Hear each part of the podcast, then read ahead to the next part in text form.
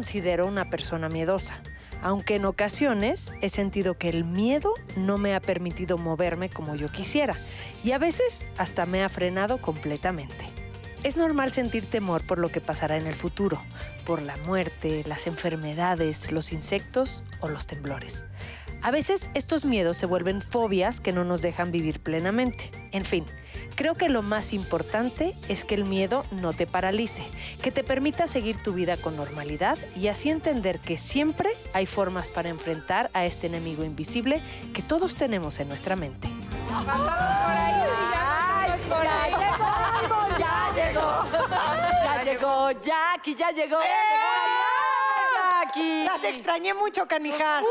Ne- ne- necesitamos ser las four forever. For Ya forever. sí, O las ya five forever. sí. Forever for. I wanna be forever for. Que además es la única persona que se va una y regresan tres. Discúlpenme. Mira, están sorprendidas. Está aquí. Natalia y le digo, toca, si es de, de verdad. Y se contagia. contagia, así que cuidado. Y quito la mano, ¿no? Así. Ay, bendita. Pero la sea. verdad es que ya estaban tres, pero muy calladita, Jackie. No Ya decías sé, nada. Creo que la última grabación ya estaba, Ya, pero yo me ya acababa te de veía un enterar. brillo en los ojos muy rarito, especial muy y único. Eso no es cierto, ¿sí es cierto? Sí, claro. Sí. Pues yo no, yo nunca he, me- he- le- he visto a alguien y por la mirada o no sé, lo cristalino, estás embarazada, no tengo idea. Yo creo que esa es una cualidad que tienes tú. Y No también sé. mi hermana Lulu. De evidente. ¿De veras? No, nada más de que, ay, tienes ojos de embarazada. Y pum, estaba embarazada. Así, tienes ojos de embarazada y panza de seis meses. Ay, claro, Tal vez. O sea que para todos los que decían que Jackie no iba a volver, Aquí está. tómenla. ¿Qué Aquí creen? está, Lo siento, llegué para quedarme, muchachos. Claro. Este es tu lugar, Aumentada y Gracias. mejorada. Aumentada. La verdad que sí, ac- muy bien acompañada, ¿no?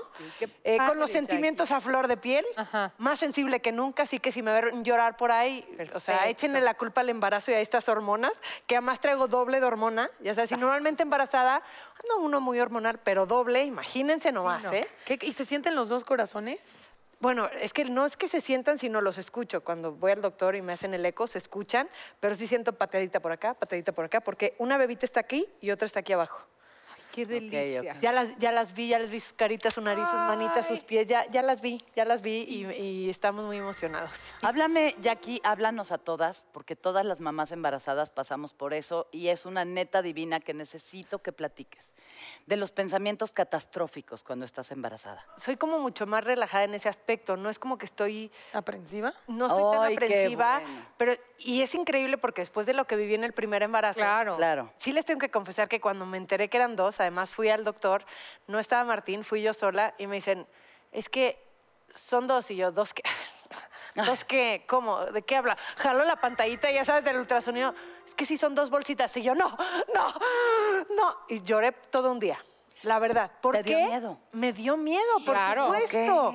Porque en el primer embarazo eran dos y perdí a un bebé. ¿no? Ah. Entonces, esta es mi cuarta cesárea, mi cuarto embarazo. Entonces, pues me vinieron muchos recuerdos a la mente. Entonces, en ese, digamos que por esa razón y en ese momento sí me pasaron muchos pensamientos catastróficos.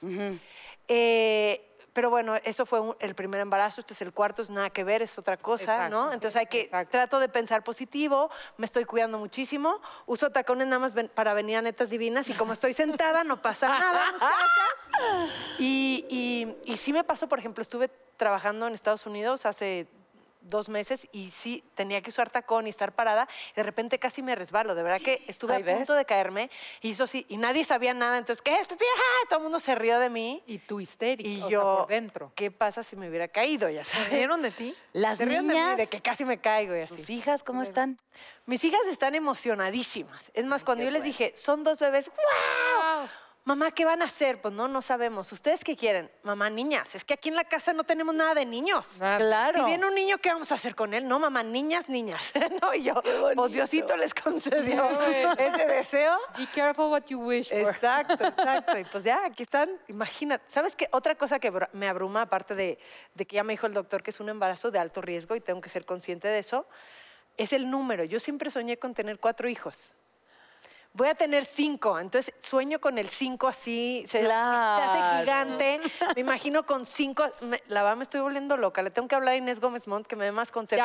Ya, Ay, sí. exactamente. la ella verdad sí me, sí friqueo y sí sueño y tengo pesadillas y me pongo mal. Pero es que no está solita, porque ya esta- estas dos bebecitas ya vienen con tres mamás más. Eso sí. Voy Bueno, a decir sobre de todo corazón Jackie la mayor. que cuando llegan tus hermanitas, ese juego de las niñas de cómprame una muñeca, ya les estás trayendo unas muñecas de carne y hueso y Es para cierto. ellas va a ser jugar a la mamá.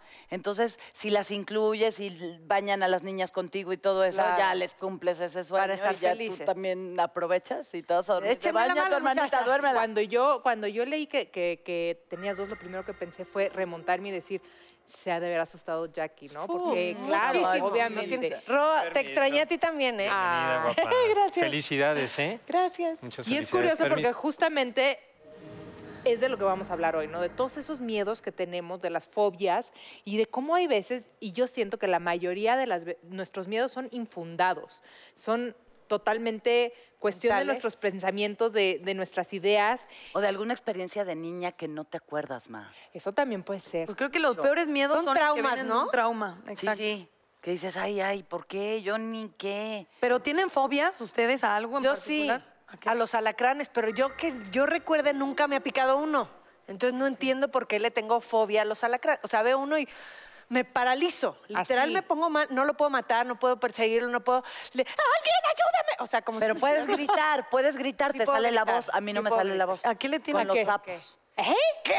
Ay, Con no, los- mamá, un alacrán te puede matar, Pero un aparte sapo es una no. fobia que me salió por haber visto un pinche programa de no sé qué de animales. Ajá. Donde vi como un sapo se empezaba a inflar, inflar, inflar, inflar y. ¡Ah! Ah, ve ¿cómo el te programa explico? donde la gente le chupa el lomo al sapo. Ya ¡Ay, ay! Y- No, no, y a lo mejor se te quita. No, no, no, no, no.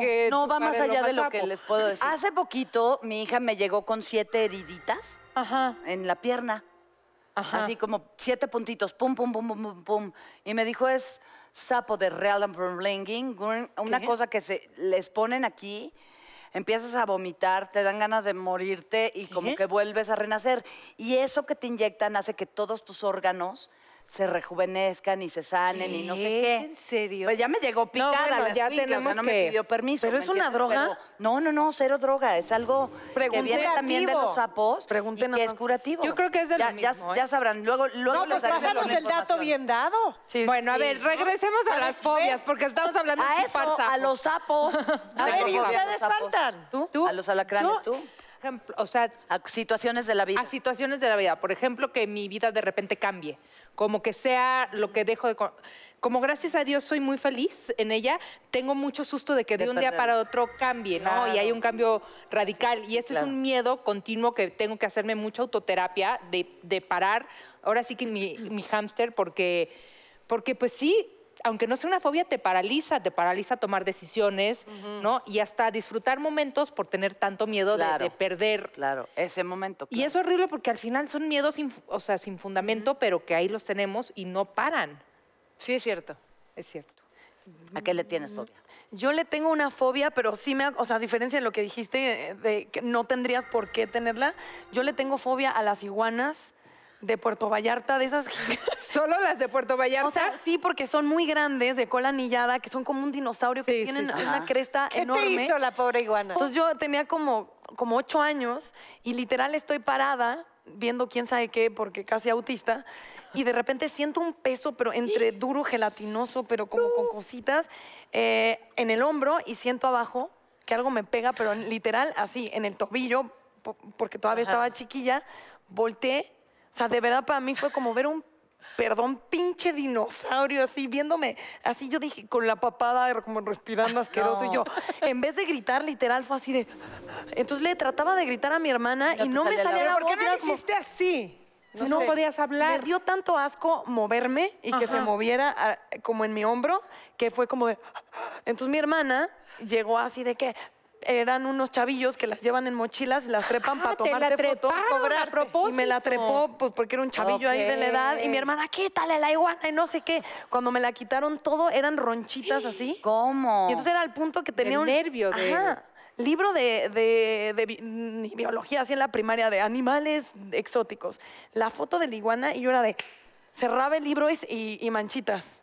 Cerra- ahora ya no me salen manchitas, Pero, pero veo una iguana, fui a Holbox y era así de, en un hotel las tenían ahí salvajes y feas, con una papada gigante asustando conductoras y yo decía, puta, qué, qué horribles criaturas tan feas. O sea, sí creo que la iguana es la cosa más fea que se ha creado, jamás. o sea, sí se ven de otra, eh, o sea, de, de otros tiempos las iguanas, ¿no? Como que Ay, han superado. No, tienen granos y papada, eh, uñas largas, es como una tía que tengo.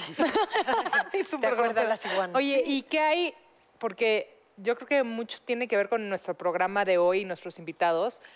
El miedo a los temblores, No, bueno, la fobia, sí, claro. porque hay mucha gente que yo- que me dan mucho miedo y me dan mucho susto, pero no me paralizan. Como que en el momento me entra eh, esto, ¿cómo se dice en español? De este síndrome de fight or flight, ¿no? De El síndrome lucha o huida.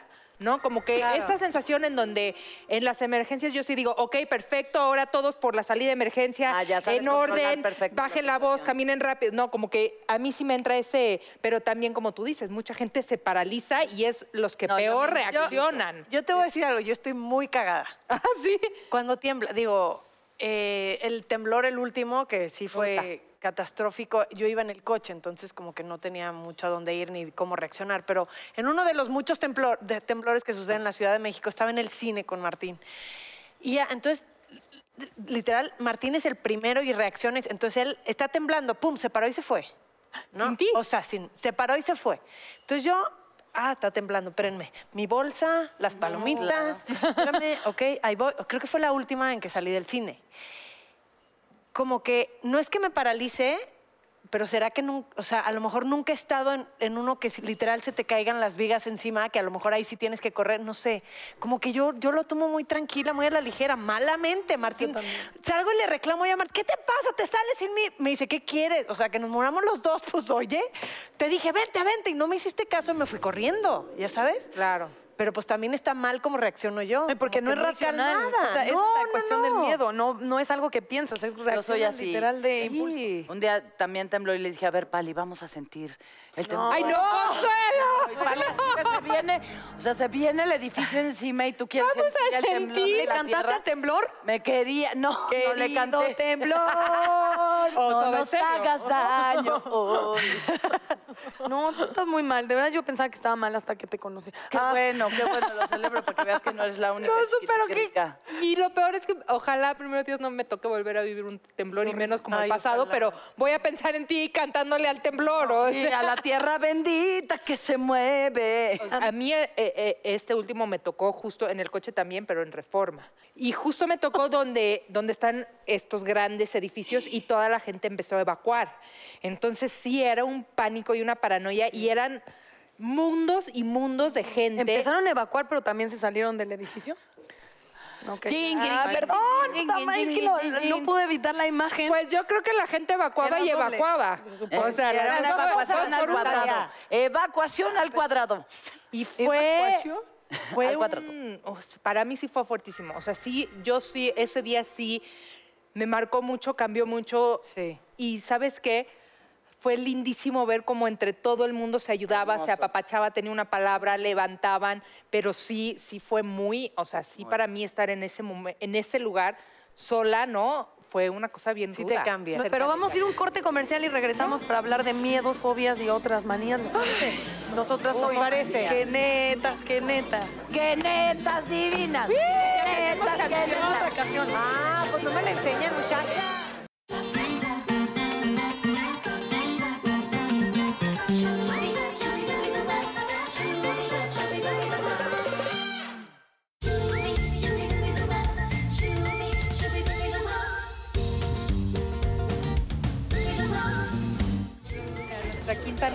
Aquí está. Por perra. Está. Por perra, por perra. A ver, hablando de exactamente este tema, las fobias, los miedos, y hablando de- del miedo y el terror a los temblores, tenemos tres invitados de verdad de mucho lujo. Estoy feliz que estén con nosotros Kuno Becker, Armando Hernández y Aurora Papil, que nos van a hable- venir a hablar de su nueva peli, El Día de la Unión, que me muero de ganas de verla y habla exactamente. Ya vi el tráiler y El se ve tráiler se ve buenísimo. buenísimo. ¿Cómo estás, Aurora? ¿Por qué Ay, pues, por acá primero. Hola, Kuno. ¿Por qué entran con miedo así como de... No mordemos, ¿eh? Como prometemos. de que alguien te... ¿Cómo estás? ¿Cómo estás? Como de que Gracias alguien por estar aquí. ¿o qué? ¿Qué pasó? Hola. ¿Qué onda? ¿Bien y tú?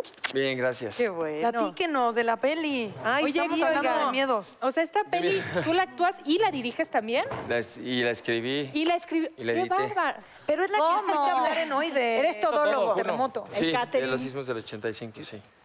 Sí, A ver, pero cuenta. no va tanto de los sismos, va de, de- de lo que detonó en la sociedad y de cómo pues nos unimos, ¿no? Y, y es inspiracional, es una película que, que nos unió, bueno, son, son los eventos que a pesar de todo, eh, de lo trágico que fueron, nos unieron a todos y nos dieron, eh, nos dejaron ver ese México que somos, ¿no? Y que creo que debemos de ser más seguido. Y que además yo siempre, o sea, desde que platicaste del proyecto, que me parece muy interesante, pensaba, porque son evidentemente procesos muy largos lleg- llegar a realizar una película, ¿estuviste interesado en eso antes de que se repitieran estos eh, sucesos de terremoto? Poco antes, 15 años. Más basado. ok. y después le atinaste, pero, o sea, me parece. No, no, pues una- fue un- yo escribí esta película hace 15 años y fue mucho trabajo, muy duro. Eh, levantar una peli así, sobre todo cuando haces cinco trabajos, pues, pues puede ser un desastre, ¿no? Y pues gracias a Dios no lo es. La gente se inspira, llora eh, y sale feliz. Entonces, eh, porque hablamos de eso, de lo que detonó, lo positivo que detonó. Eh, cuando sucede eh, el 17, desgraciadamente, pues cambia todo para todos nosotros, eh, para el país y por supuesto para la película también. Entonces decidimos eh, filmar un, un- un nuevo final eh, que contaba una verdad distinta, porque la verdad que estábamos contando antes, desde mi punto de vista, no era momento ya para contarla. ¿Por qué? ¿En qué Ay, sí. Ya había otra historia. Pues cambió en ¿Cuál? que, de- en que México se volcó en ayuda. En que, y yo cuando iba a levantar imágenes durante todos estos años, eh, pues no me encontraba nadie y me dio, me dio tristeza, me sentí mal y quería contar al final de la película una verdad que creo que no es momento de contar, ¿no? Que México olvida. Y sí, es verdad, pero no es el momento. Creo que el momento es eh, para inspirar, que siempre, es, eh, igual es la esencia de la película, creo que el momento es hablar de, una premisa que, que- transmita que México se volcó en ayuda, que todos entramos Sí. y que ahí estuvimos, ¿no? Y que tal vez sí a veces olvidamos, pero, pero que cuando nos necesitamos estamos juntos.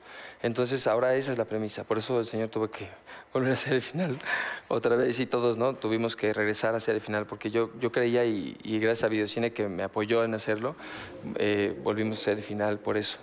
Eh, y también atrasamos el estreno, el estreno que era mucho antes por respeto a las, a las Claro. víctimas y a los héroes de los, de, de- de los eh, sismos del 17, ¿no? Porque ¿cómo íbamos a salir a promover una película eh, cuando había gente que había sufrido tanto? Sí, o- por supuesto que sigue siendo duro, pero es en honor a ellos eh, y es un homenaje a, a toda la gente que se jugó la vida y la perdió. Y creo más importante sacarlo ahorita, porque cuando es muy reciente la gente sí está en este ánimo súper de empatía y, y como de hermandad. Y es muy, a mí lo que más me impresionó es que yo vi otro México.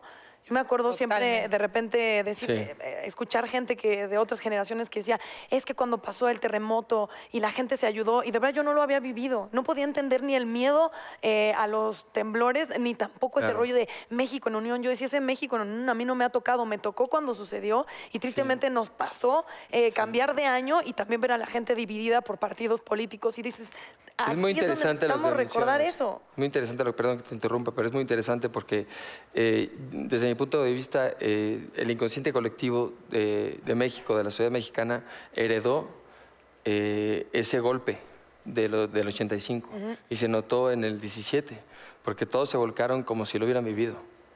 Incluso la reacción fue un tanto incoherente, fue, fue, fue muy fuerte a comparación. Entonces, que qué bueno, pero, pero eh, es, es posible y pasa. Sí, eso se hereda y pasa una gener- traspasó la generación.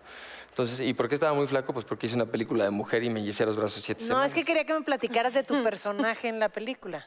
De... En esta, Ah, la sí, del sí. Día de la Unión. Sí, sí, ya. Y luego ya saltamos a que está muy flaco, pero en esa película... Es que me pegué, pues sí. ¿Y tu, tu peor miedo era la gordura? ¿Y por qué? Así, por eso estás tan flaco. No, es que es un, un personaje de mujer. Pues sales de mujer. Sí, en la que sigue. En Ah, el- ok. Sí, en esta no. Que ya regresarás. No, ya, ya. En esta sale mi marido. Sale. Bueno, pero vamos a hablar de Aquí, esta. ¿qué, cua- qué- Vamos a qué hablar haces de en la Unión. este- Yo en- salgo de la Sí, sí, esposa esa de es otra uno, historia. por Como dice ahorita que me Mijael dijiste de Ende, esa es mujer, otra pues. historia, será contar en otra ocasión. Ok, ok. Yo hago Paula. Ajá. Es este, la esposa de Kuno, bueno, ex, Ex. Que, que todavía n- no están divorciados, pues están separados, tienen un hijo y es un papá irresponsable que nunca pasa por él para llevarlo a la escuela. Qué raro, y ¿no? el día de, exacto, ¿verdad? Qué raro. El día de este, el temblor llega por él y se Sí. lo lleva a la escuela.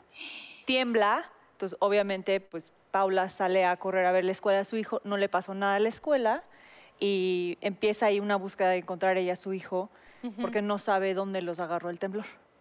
Ah, no llegaron a la escuela nunca. No, el papá Ay, se ay. lleva al hijo ese Tienes que día. ver la que ver la película. No cuentas más. No, es Me que choca luego que vayan a ver picada. otros traes o cualquier otra información, hay mala información. O sea, el chiste es que el, el- el papá pues pasa antes, digo, eso nos cuenta la historia, ¿no? Sí, un Está en el poco. tráiler. No lo cuentes. No arruines tu... Ya, está en No, el pero está en tráiler. el eso no puedo decir. Pasa antes de la escuela a dejar un material, es reportero, y pues es cuando deja al niño en el menos dos y él queda arriba y, y, pues trata de sacar... Sí. Ay, no. Entonces, no, ya la quiero ver. Él sí. quiere rescatar a su hijo, ¿no? Y aparte ver. se quiere redimir. ¿Y por qué el padre? Lo que dice Aurora es muy importante. Un padre que es irresponsable. Eh, y tú dijiste... Es, muy- ¿Por qué me volteas a ver? Claro que sí, ¿no? Es Porque muy tú común. atacaste papá? luego, No, luego. porque- ¿Quieres hablar de mi papá? No, porque comentaste eso y dijiste es, eh, Qué raro. dije que es muy común. Lo es. Desgraciadamente, en una sociedad rota de padre, eh, un padre que se redime eh, y da la vida por su hijo es el que mucha gente quisiéramos tener. Así es, Entonces, por eso eso funciona y, y conmueve a la audiencia. Yo hago a Javier. Ok. Porque ya me voltearon a ver todos.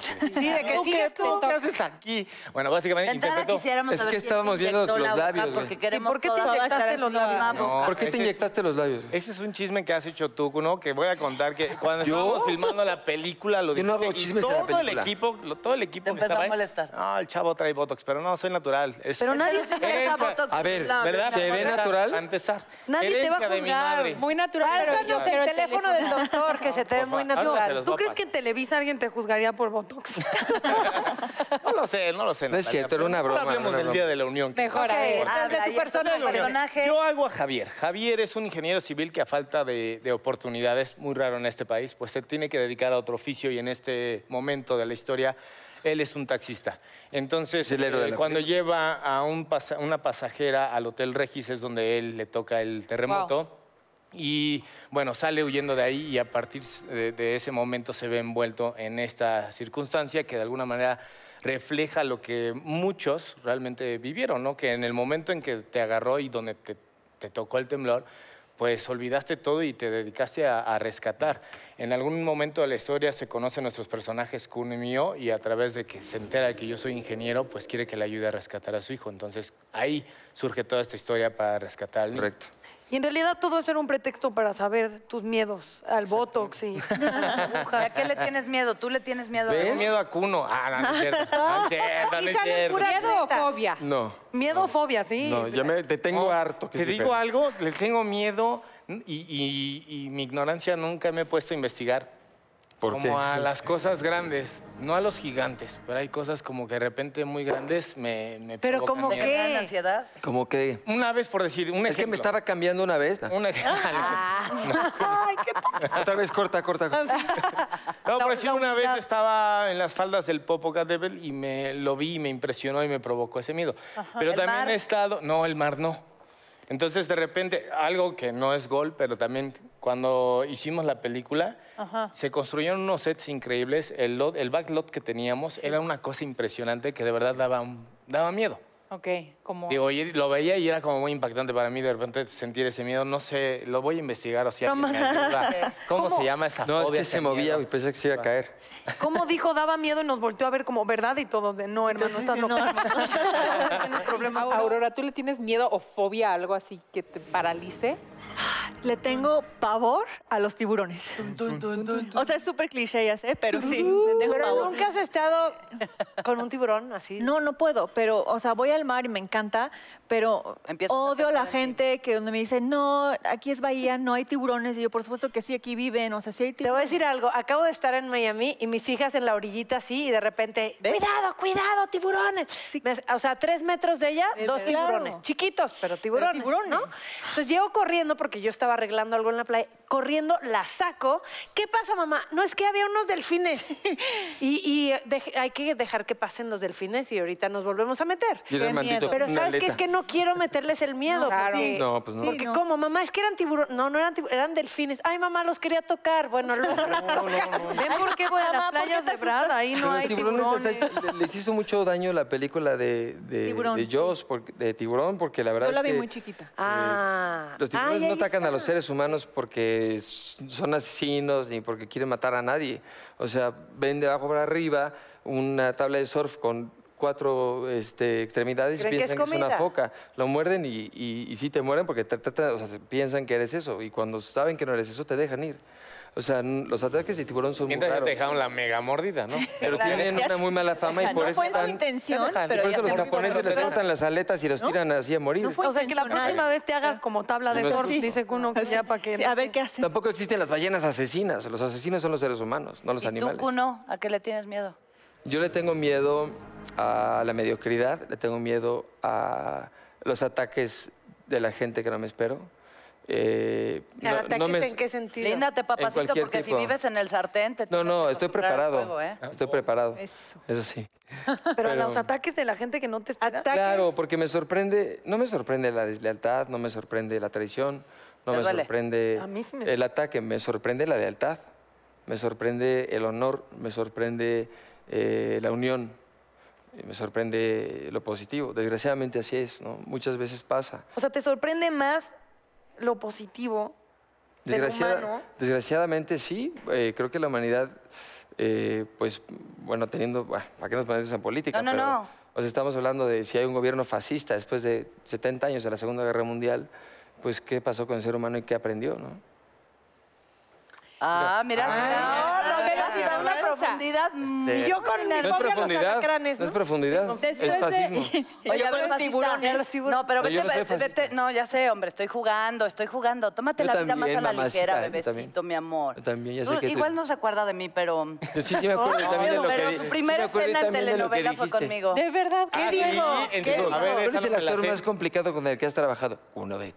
Nunca. ¿Es neta? Mi vida. ¿Cuánto? Qué padre, mi vida, Ay, te lo Dios. juro. Ay, Dios. Yo Qué ni bueno que aquí conozco, te conozco, chaparrito. Lo- yo a ti no te tengo no más que amor. Oh, no, yo ya di también, la verdad, sí lo dije. No, no, no, por Dios santo. Porque ¿En dónde trabajaron Si lo juntos buscamos para en empezar? YouTube y lo encontramos ahorita, ¿me Échale pagas mil pesos? Diez mil, un millón de pesos. Un millón, entrar a la A ver, eso de que Échenle, si tú búscalo, empezaste papá. tu, A ver, tu ¿cómo lo carrera busco? conmigo, era lo más bonito del mundo. Pero Era- espérame, ¿qué hicieron Obvio, juntos? obvio ¿Qué sabe de hicieron lo que juntos? habla porque lo trae mi herida Mira, emocional. ya se desató la polémica, pero dime, dime, Dani, dime. No, no, no, no. No, me encanta. No me cambien el tema, busquen el video. Yo quiero claro, saber en claro. Realidad. Pero que lo busquen por ahí para que nos sigas platicando. Y ahorita ya te entrego tus 10 mil varos.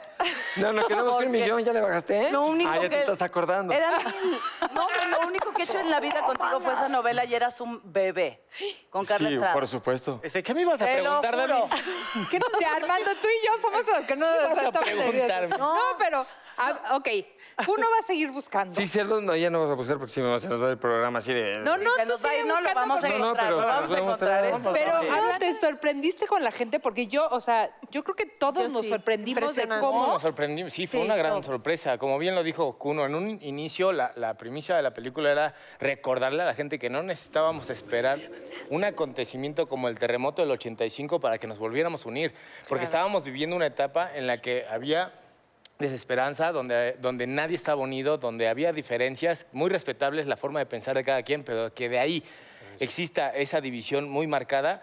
Entonces, a partir de ahí dice uno, bueno, vamos a hacer este- esta película. ¿Y qué pasa en 2017? De repente nos llega el otro terremoto, vemos esta unión Y sí, claro que nos causa una sorpresa. Y realmente para las generaciones, como lo dijo Natalia, generaciones No que solamente habíamos escuchado, y me incluyo porque Claro. aunque ya existía en el 85 y tenía tres años, no recuerdo nada de eso, solamente lo que me habían transmitido mis abuelos, mis padres, los amigos. Inclusive para la realización de la película, Kuno me dio acceso a videos inéditos en los cuales se vio cómo fue toda la tragedia y cómo habían sido los rescates y sobre todo para yo enfocarme en lo que iba a realizar como personaje. Tenía que tener toda esa... esa e- ese acceso. Entonces, realmente también eso fue sorpresivo para mí. 243 horas, Porque Ah, digo, en la actualidad tenemos acceso, ¿no? La- las nuevas generaciones, gracias al streaming, todo encuentras. Exacto, ahorita vamos a Pero, pero lo que que no transmitiendo. Después se me va a echar todo el video. Porque sí, lo están lo buscando, pero ¿verdad? se lo va a por favor, para que ¿Quién- claro. ¿Alguien le puede buscar? Chumalín, tú ¿lo eres uno para eso. el video? Que lo busques. Oigan, yo tengo otro miedo que contarles. Dinos. A ver. Aparte de esa fobia física a los alacranes que le tengo, eh, tengo miedo. Yo nunca le había tenido miedo a la muerte hasta el día que fui mamá. Sí. Porque yo antes de que el avión se movía, yo pues si se cae, que se cae. Pues, ya. no, ya sabes, no. Yo decía, si me muero, iré seguramente a otro lugar mejor. No me pasa nada. Are you sure? Sí, lo que es ser Pues buena espero, persona. ¿no? Tengo fe. Vamos a pensar que Pues sí. es que la Biblia no tiene ni autor.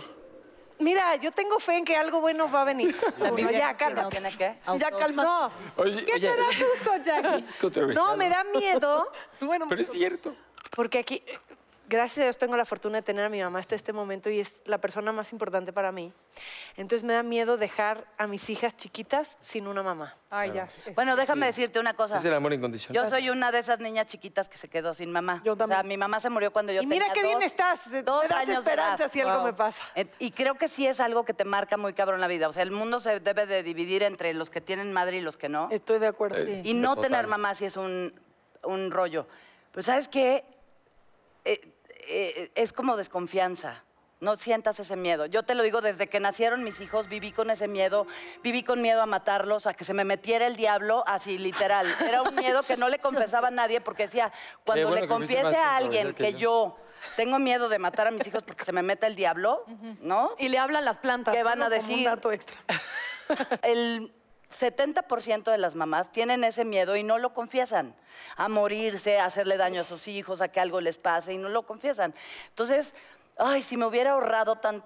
ta- O sea, ahorita que los veo de, ya de 26 y de 24, digo, alivio. ¿para qué Y qué guapos tus tuve tan No, ahorita porque ya no los puedes aventar. A mí me dio el Ya, miedo. ya. A mí me dio el miedo exactamente al revés. Eh, a mi mamá la diagnosticaron de cáncer cuando yo tenía 12 y a partir de ahí eh, yo tenía como muchísimo un, un viaje con la muerte espantoso eh, porque creo que muy mal entendido y falleció cuando yo tenía 15 y de ahí de verdad eh, lo he tenido que trabajar mucho como en esa confianza y lo habló mi papá una vez conmigo, me dijo, te da miedo porque tratas de controlar y venimos aquí a soltar. Si tú desapegas y dejas de tratar de, o sea, me dijo, las cosas te cachan y tienen un orden superior a, a lo que tú No, racionalmente además es algo que no puedo controlar. ¿Cómo, ¿Cómo voy a controlar cuándo me voy a morir? Pues no. Es que te entiendo perfecto, porque yo también lo vivo y escuchándote a ti, Consuelo, y escuchándote a ti, Natalia, pues sí, ese, ese miedo lo tenemos, yo creo que todas las mamás a flor de piel, ¿no? El, el de faltarle a nuestros hijos, que es, sí, mi peor miedo del mundo definitivamente es ese, tienes toda la razón. No estar para tu chavito. No estar para ellos, ¿no? Pero tampoco pasa nada. ¿Ya? Claro, que no, le o tiene sea, miedo a das su mamá. como- No pasa nada. razón. Un poquito de paz me das, Consuelo. La Sí, verdad, porque y- sí. Y tienes un marido divino y tienes una mamá. O sea, es Súper papá, yo la le verdad. decía a mi papá, tengo mucho miedo de morirme porque cuando el papá se fue por cigarros y me dejó solita, ahí sí me dio miedo. Dije, ay, cabrón, soy lo único que tienen estos dos. Entonces, si yo me muero, mi papá me dijo, pues si tú te mueres no pasa nada. Estamos tu hermana, estoy yo, está la... Y tus hijos van a seguir. Estoy de acuerdo, pero también, o sea, si es, por ejemplo, un miedo, llámese a los temblores o a que te asalten, si tú lo piensas y, y, eh, tu mente es tan poderosa que realmente Que lo tu cuerpo lo puede vivir, la adrenalina Claro. que secretas es real. Y es lo como que se si llama estuvieras- profecía autocumplida. Como si Buscas estuvieras- Lo atraes, ¿verdad? miedo. Cuando le tienes claro, miedo tú a alguien, luego lo atraes. Es que se supone Me también... va a cortar, me va a cortar y no te corta el güey y haces todo para que te pinches corte. No, ya bueno, cuando eso- te Ah, no, cortan, ¿ves? Ah, bueno, sí. Cortó. Y yo, eso sí me fíjate que... Pero si no, hicieras- si no hicieras eso, serías hombre. Mujer que no chinga es hombre. Yo no lo dije así. No, los hombres, los hombres chingan un montón, perdón. También. Pero menos, la menos, verdad. menos, menos. Poquito, No, poquito nada más. Depende. No, 14 de septiembre. 14 de Exacto, es el septiembre. estreno, ¿Por qué día de la septiembre? cámara. Ah, 14 de septiembre y La ¿Cuál es premier va a el- ser en el el- Castillo de Chapultepec. El... Wow. Ah, ¿va a ser ahí? Bueno, no es una premier, de hecho, es, es, eh, porque no, no decidimos eh, llamarla así, porque es un homenaje a- y es en honor a la gente que dio la vida, que se la jugó y que se quedó sin un techo en donde vivir. eh, y por eso queríamos hacerlo en un recinto que, que también dimensionara lo que sucedió. ¿no? Claro. Y creo que es importante eh, darle el, el lugar que se merece. ¿no? Y por eso, Definitivo. por eso va a ser ahí. Cuno, quiero hacerte una pregunta y que contestes la neta divina. Ya valió. ¿Por qué te tocó o por qué elegiste no compartir tu cochecito? Es decir, ¿Cu- cuál cochecito, cochecito? azul de que es tu, tu ¿No es azul mi película. Escúchame, escúchame. Estás bien paranoico, ¿eh? A ver, mira. eh, Este es tu cochecito, ya nace tu película y la escribes. Y luego dices, ay, no, pero también quiero dirigirla. Pero también quiero, o sea, ¿por qué no dejas que alguien toque tu cochecito azul? ¿Por qué no le diste la edición a, otro, a otra persona o, o la dirección a otra? ¿Por qué quisiste Porque hacerlo puedo. todo tú? Ok, ok. No, y lo y quiso porque, cuidar. y porque conozco pensar. ese mundo y porque, sí, por, por obsesivo eh, y por eh, también una parte ególatra de mi, de mi ser, ¿no? ¿Crees? Por- Que no quieres estar tú, no quieres. Claro, por supuesto. Si alguien aquí no tiene ego, que diga yo. O por miedo. O por miedo, tal vez. por miedo. A que te Eh, toquen algo Y también, que... en realidad, por poder este, proponer más. Yo soy músico y toco desde los cuatro años eh, y, me, y quería eh, meterle mano a la música. Eh, quería contar el mundo que quería contar, que los momentos entre las líneas que quería contar. Y, por ejemplo, eh, tratar de pelear por una persona como Armando, que es un increíble actor. Eh, y, por ejemplo, hablando de eso, pues me escribí yo el primer crédito, ¿no? Obviamente, ¿no? Por mi, que, por mi- oye, y después, cuando yo corté la película y vi el, el- el corte duro, el, el primer corte duro, pues me di cuenta que estaba mal y que él era el, el- el héroe de la película y que era el protagonista. Y entonces también ahí es cuando hay que hacer un lado del ego y decir, pues el señor tiene el primer crédito y lo tiene porque se lo merece. Eso fue antes Porque o a mí me barrió. De los labios operados de... Ay, ya, Natalia, por favor. Nadie se acordaba de eso. Por eso, pero es, es verdad, el señor cargó la película así, ¿no? Y es una película enorme, teníamos 1200 de crew. eh, Aurora hizo un papel extraordinario y además confiaron en mí también, ¿no? Claro. Que, es- ¿Y cuán- que pudo haber sido un desastre. ¿Cuánto se tardaron haciendo la Y película? gracias a Dios no lo es. Es 12 semanas y casi. ¿Quién invirtió en tu película? No, eh, Televisa y eh, una parte chica es de la, cien- de la ley 180, del artículo 189 Ah, ok, del ok. incentivo fiscal de- del IMCINE. Pues yo sí quiero invitar a la gente que la vea. Me Sí, parece un claro. momento muy padre que Gracias. salga ahora. Por cierto, ya, María. porque este es un buen momento para acordarnos de esa sensación y de ese sentimiento de cuando nos acordamos que somos hermanos, de que unidos de verdad sí, Sí. somos más fuertes, este, más Cierto. allá del bullying Totalmente. superficial, de, de No, manera cierto. profunda darnos amor. Sí, mira, me- para mí, y no sé si, si lo crean, pero yo, yo estoy seguro que México es el mejor país del mundo. también. Sí. Sin Creo que duda. todos lo sabemos y pocos lo decimos. Y es hora de que nos empecemos a dar cuenta de eso. Esta película habla de eso. Y esta película habla de que lo mejor que tiene México no son solamente sus recursos, su historia milenaria, su belleza, su cocina, sino algo que en ningún país hay, en ninguno, que son los mexicanos. Claro. Que se unen como nadie, que pelean como nadie y que luchan como nadie. ¿no? Tienes toda la Entonces, para mí eso es México, el mejor del mundo. Entonces, creo que es momento de que empecemos a verlo así. Yo te lo aplaudo. durísimo, Ay, de sí, cómo no, qué bonitas palabras. Les agradecemos muchísimo por estar con ustedes. nosotros. Gracias. Soy fan de los tres. Qué gusto que estén aquí con nosotros y que Gracias. nos platiquen un proyecto hecho en México. También nos da muchísimo, Claro, muchísimo claro. gusto. Eh, ¿Les parece si vamos a un corte comercial, muchachos? Porque aunque no les parezca, vamos a ir. Aunque no.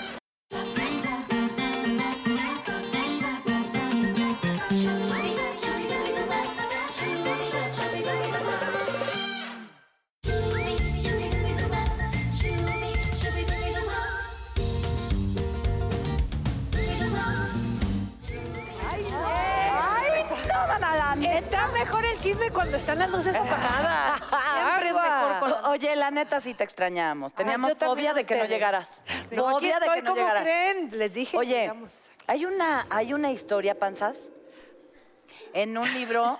ya, ya te amolaste. Eres Ya. una pancha. Sí. nomás lo soy. Y tu vientre es una cuna. Qué bonito. No digas eso, es como de abuela Le voy a loca. decir a- Es de abuela loca, acéptalo. imbécil. Es de ahí abuela está haciendo, loca. ahí está haciendo una cuna su vientre. cuerpo, como lo dijo. Es de abuela loca, imbécil.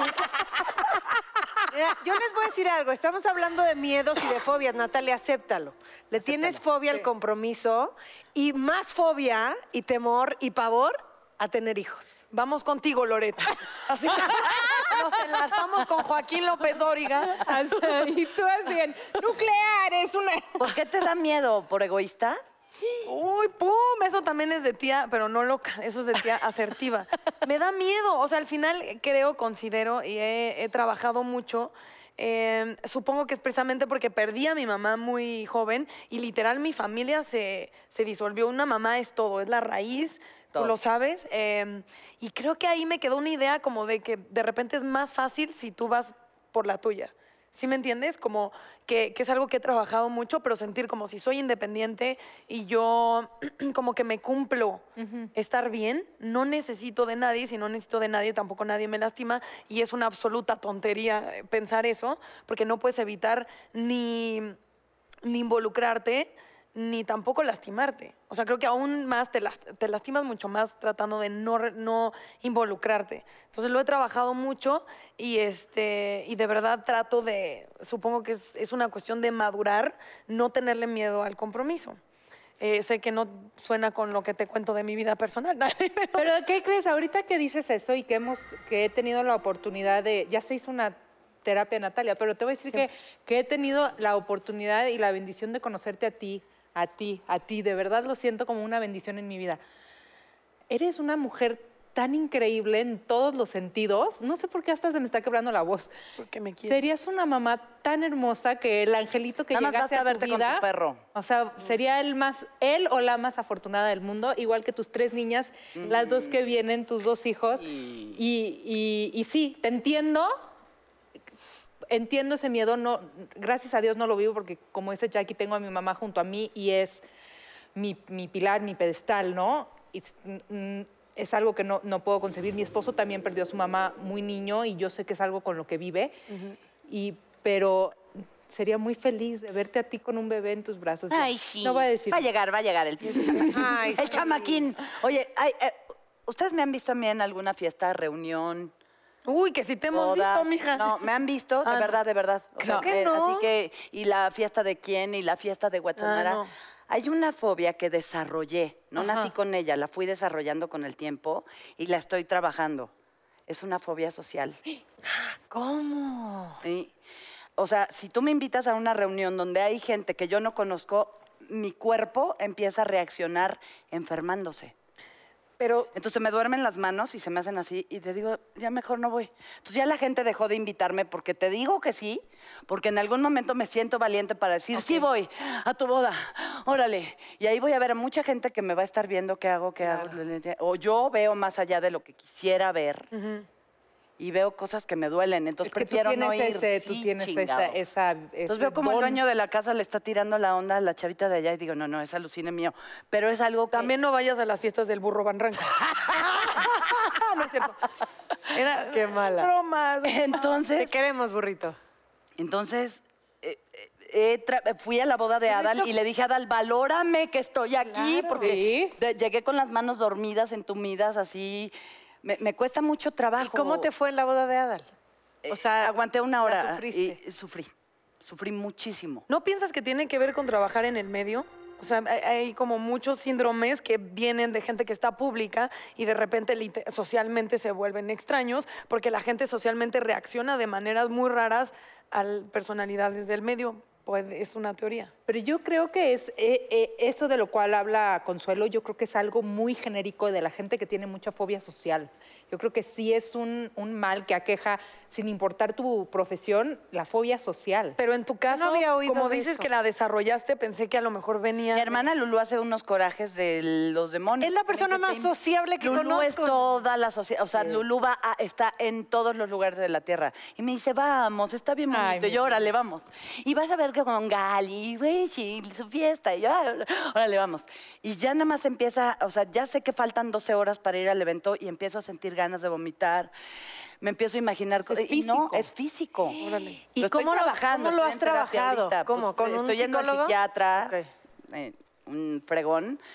Y es algo desarrollado a partir de la muerte de mi papá. O sea, me dio tanto coraje que la sociedad no me apapachara o no me diera un, Ah, un acto de amor, o mi sociedad, la que, de la que yo esperaba, claro. que reaccioné en, en forma contraria. Y es, no, no te dedico un tiempo ni un minuto de mi vida porque tú no me lo dedicaste a mí. ¿No? Ay, apágale ya porque me dice, ¿qué cosas dices en netas divinas, eh, mija? Y le digo, pues ya no me veas, papá. Ay, te regañó. Ay, pues no, me, no me rega- Como que se, sorpre- sorprendió de mí misma. Igual que me sorprendo yo también todos los días y me sorprenden ustedes. Pues yo también siempre cuento cosas de mi hermana y mi papá. Y Ya dijeron, ya búscate otro dijeron, ya protagonista. estuvo, ¿no? Ay, ya te dije que yo quiero conocer a tu papá. todas también. queremos, No todas sabes, que. Sí. no sabes lo que dices. Oye, Jackie, te, te quiero decir una cosa porque hasta un poquito mal me sentí. Cuando dijiste lo de la fobia, estábamos ahí sentadas y empezamos a hablar de nuestros miedos y nuestras fobias y yo como muy salsita dije, no, yo no tengo. Y de repente cuando dices la de la fobia de mamá y de faltarle a tus hijos, de repente caí en cuenta y dije, ¿qué salsita soy si yo vivo con esa fobia, ese terror, ese miedo todos los días absolutamente de mi vida, ¿no? Y como que no caer en cuenta y a veces las, las fobias y, y los miedos, igual y no te das cuenta que las estás viviendo, pero, pero son parte ya de tu vida, de tu cotidianidad. Y ese es, o sea, la fobia de faltarle a mis hijos es parte de mi cotidianidad. A mí el miedo... Quítatela. Sí. A la Sí. chingada. No, no tengo, de veras, de Pero, veras. lo- por lo- ejemplo, lo ¿cómo puedan. se quitan las fobias? A ver, eso Los trabajas. trabaja. en un Las psicólogo. trabajas con un psicólogo, las trabajas contigo, te empiezas a poner a prueba. Por ejemplo, en cuestiones de miedo, que yo tenía así como el issue de mi mamá, para mí es muy fuerte. Estoy leyendo un libro y dice, eh, todo el mundo en su historia de vida tiene un momento que emocionalmente le dejó una herida y generalmente es los primeros años. O sea, algo de verdad que te marca y es parte de tu identidad, pero va más por el lado del miedo y la herida que, que por algo positivo. Este, que es como una especie de villano en tu- cuando tú cuentas tu historia. Entonces yo estaba pensando qué me marcó, qué cosas me pasaron y yo dije, o sea, me fui yendo por años y dije, pues, realmente no encuentro nada hasta lo de mi mamá, pero eso no puede ser un villano porque la, idea es que le escribías tal cual y desde un lugar muy eh, visceral, sin, pasar por la razón, lo que había sentido en el momento. Yo dije, es que ¿a quién le escribo? ¿Al cáncer? ¿A la vida? ¿A la muerte? O sea, ¿a quién es mi vi- villano? Y entonces de verdad cerré el libro, dije, qué basura, por eso ya no vuelvo a comprar este autor. Y luego dije, esa, o sea, quien tienes que perdonar es a tu mamá por irse. Entonces, Pero ella no eligió irse. no, y entonces escribí desde el enojo, porque te dice, no desde el punto de ahora que ya pasaste cosas, desde el punto en el que pasó. Entonces, como todo el enojo como niña chiquita. Y el siguiente paso es que esa persona te escribe una carta. De verdad es uno de los ejercicios más maravillosos que he hecho, porque cuando ella me escribe la carta me dice exactamente eso. Tú sabes que yo nunca hubiera tomado esa decisión. No, hablando de las fobias de mamá, de faltarles a tus hijos, Claro. imagínate lo que habrá sentido No hay o sea, cuando se- sabía que estaba en riesgo de dejar a sus hijos. Yo de, O sea, ver- de verdad como hubo algo ahí que dije, ok, me cayeron mil veintes precisamente de trabajar ese miedo de decir, te lo está diciendo, tú viviste conmigo todo el proceso de tratar de quedarme. Entonces no me escribas, o sea, lo entiendo, voy a pero no, no, no pienses que me o fui sea. por una decisión porque como mamá esa es la decisión que nunca tomaría. Jamás. Entonces sí hay que trabajar, hay que trabajar los miedos. Sí. Y hay que trabajar, ¿que qué? ¿Que ya nos vamos? No, trabajen eh, la fobia a que se termine Netas Divinas. No. Trabajenla porque ya se terminó, chapadrito. Yo la tengo que trabajar. Yo también. Ay, sí. Pero qué nos vemos la semana que entra. Es, mi, es mi fobia extrañarla semana con semana. A mí también, pero hay que enseñarle la canción a Jackie. Ok, ¿Cuál es? A ver. ¡Qué neta, qué neta! ¡Qué neta divina! ¡Qué netas, qué netas! ¡Qué Ay. ne- ¿a qué O sea, la pudo escribir Bienvenida ¡Bienvenida! bienvenida.